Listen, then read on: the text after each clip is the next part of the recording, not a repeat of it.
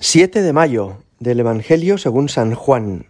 En aquel tiempo muchos discípulos de Jesús dijeron, Este modo de hablar es duro, ¿quién puede hacerle caso?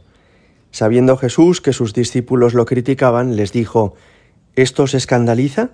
¿Y si vierais al Hijo del Hombre subir a donde estaba antes? El Espíritu es quien da vida, la carne no sirve para nada. Las palabras que os he dicho son espíritu y vida y con todo, hay algunos de entre vosotros que no creen. Pues Jesús sabía desde el principio quiénes no creían y quién lo iba a entregar. Y dijo, Por eso os he dicho que nadie puede venir a mí si el Padre no se lo concede. Desde entonces, muchos discípulos suyos se echaron atrás y no volvieron a ir con él. Entonces Jesús les dijo a los doce, ¿También vosotros queréis marcharos? Simón Pedro le contestó, Señor, ¿a quién vamos a acudir? Tú tienes palabras de vida eterna. Nosotros creemos y sabemos que tú eres el Santo de Dios. Palabra del Señor. En estos días pasados íbamos escuchando en la misa este capítulo sexto del Evangelio de San Juan, donde aparece el discurso del pan de vida. Jesús nos adelanta que va a regalarnos la Eucaristía. Y con expresiones muy fuertes, en estos últimos días le escuchábamos que decía, quien no come mi carne y bebe mi sangre, no tiene vida en él. Mi carne es verdadera comida, mi sangre es verdadera bebida. Es natural que estas palabras causaran sorpresa y estupor en los oyentes de Jesús, y que mucha gente se asustara y pensara, pero realmente esto que está diciendo este hombre es así, ¿Estará bien de la cabeza esta persona? ¿Nos estará diciendo la verdad? ¿O nos estamos metiendo en un lío gordísimo siguiendo a una persona que ha perdido los papeles? Hay muchas personas que cuando escuchan esto a Jesús se dan la vuelta, nos decía hoy el Evangelio, y no volvieron a ir con él. Pero el Señor, en lugar de suavizar su discurso, les pregunta a los apóstoles, ¿también vosotros queréis marcharos? Que es como decir, lo que os he dicho es la verdad. Si queréis venir conmigo, tendréis que asumir todo esto que os estoy enseñando. Nos vamos a fijar en la respuesta de Pedro, porque es asombrosa. Pedro le dice, nosotros creemos y sabemos que tú eres el santo de Dios. Fijaos que esta respuesta es muy llamativa porque no le dice a Jesús, Sí, he reflexionado sobre todo lo que nos has dicho y me parece bastante razonable. Él ha creído en las palabras de Cristo no porque estas palabras fueran comprensibles, razonables, útiles, ni siquiera parece que hubiera reflexionado demasiado en su significado, pero tiene claro que Cristo es Dios y que Él y sus palabras son una sola cosa que si rechaza sus palabras, se separa de él. Y digo que nos vamos a fijar en esto porque es muy importante.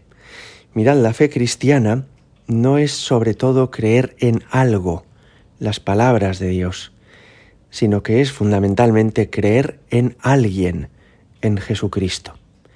Y en la medida en la que uno va convenciéndose, persuadiéndose de que Jesucristo es el Hijo Eterno de Dios, en la medida en la que uno va diciéndole al Señor, sí, creo en ti, confío en ti, en esa misma medida se le va haciendo más sencillo aceptar todo lo que Jesús nos dice. Cuando confiamos en el Señor, cuando lo amamos de verdad, entonces aunque haya cosas que al principio nos cuesta comprender, decimos, por alguna razón habrá dicho esto el Señor. Si no lo entiendo ahora, ya lo comprenderé más tarde. Para creer en algo no sería necesario amar, pero para creer en alguien sí que es preciso quererle. Y por eso en la base de todo seguimiento de Cristo está creer en Jesús, querer a Jesús. Luego el resto de las cosas que Jesús enseña, el pan de vida, eh, la vida eterna, los mandamientos, todo eso ya lo iremos entendiendo y seguramente que podrás pedir consejo a quien te lo sepa explicar mejor o leer alguna lectura que te pueda ayudar a aclarar cosas. Lo más importante es que exista esta confianza en Jesucristo, este amor en el Señor, y que queriendo a Jesús, pues todo lo que Él nos diga, lo acojamos y lo asumamos, a veces entendiéndolo mejor y a veces pues esperando que lo entenderemos más tarde. Hay un autor polaco muy interesante, el padre Tadeusz Dajer, que en un libro que se llama Meditaciones sobre la fe, explica esto de una manera muy bonita. Él dice que la adhesión a Cristo es nuestra respuesta a su mirada llena de amor y a su llamada. Y que esa respuesta siempre llevará en sí la marca de la aventura y también del riesgo. Jesús quiere que te adhieras a Él sin preguntas sobre los pormenores, sobre las consecuencias de tu decisión, sin preguntas sobre el futuro. Quiere que digas como María, sí, manifestando así tu total abandono. La esencia de este abandonarse en Jesús y adherirse a Él consiste precisamente en confiar plenamente en Él, aunque ignoremos algunas de las cosas que Él nos ha enseñado. Cuando Jesús nos decía hoy esto, cuando Pedro le dice también, tú tienes palabras de vida eterna, nos ayudaba a entender que tenemos que seguir leyendo la palabra de Dios. Hoy en día es mucho más fácil que hace mil años, porque tenemos traducido a nuestro idioma la Biblia, porque hay libritos como Evangelio 2022 para leer un fragmento cada día, o hay podcasts como este que escuchas en el que cada día te leen la palabra de Dios. Es muy importante que queriendo a Jesús sigamos escuchándole para llenarnos de su palabra. Su palabra es también vida eterna. Gloria al Padre y al Hijo y al Espíritu Santo, como era en el principio, ahora y siempre y por los siglos de los siglos. Amén.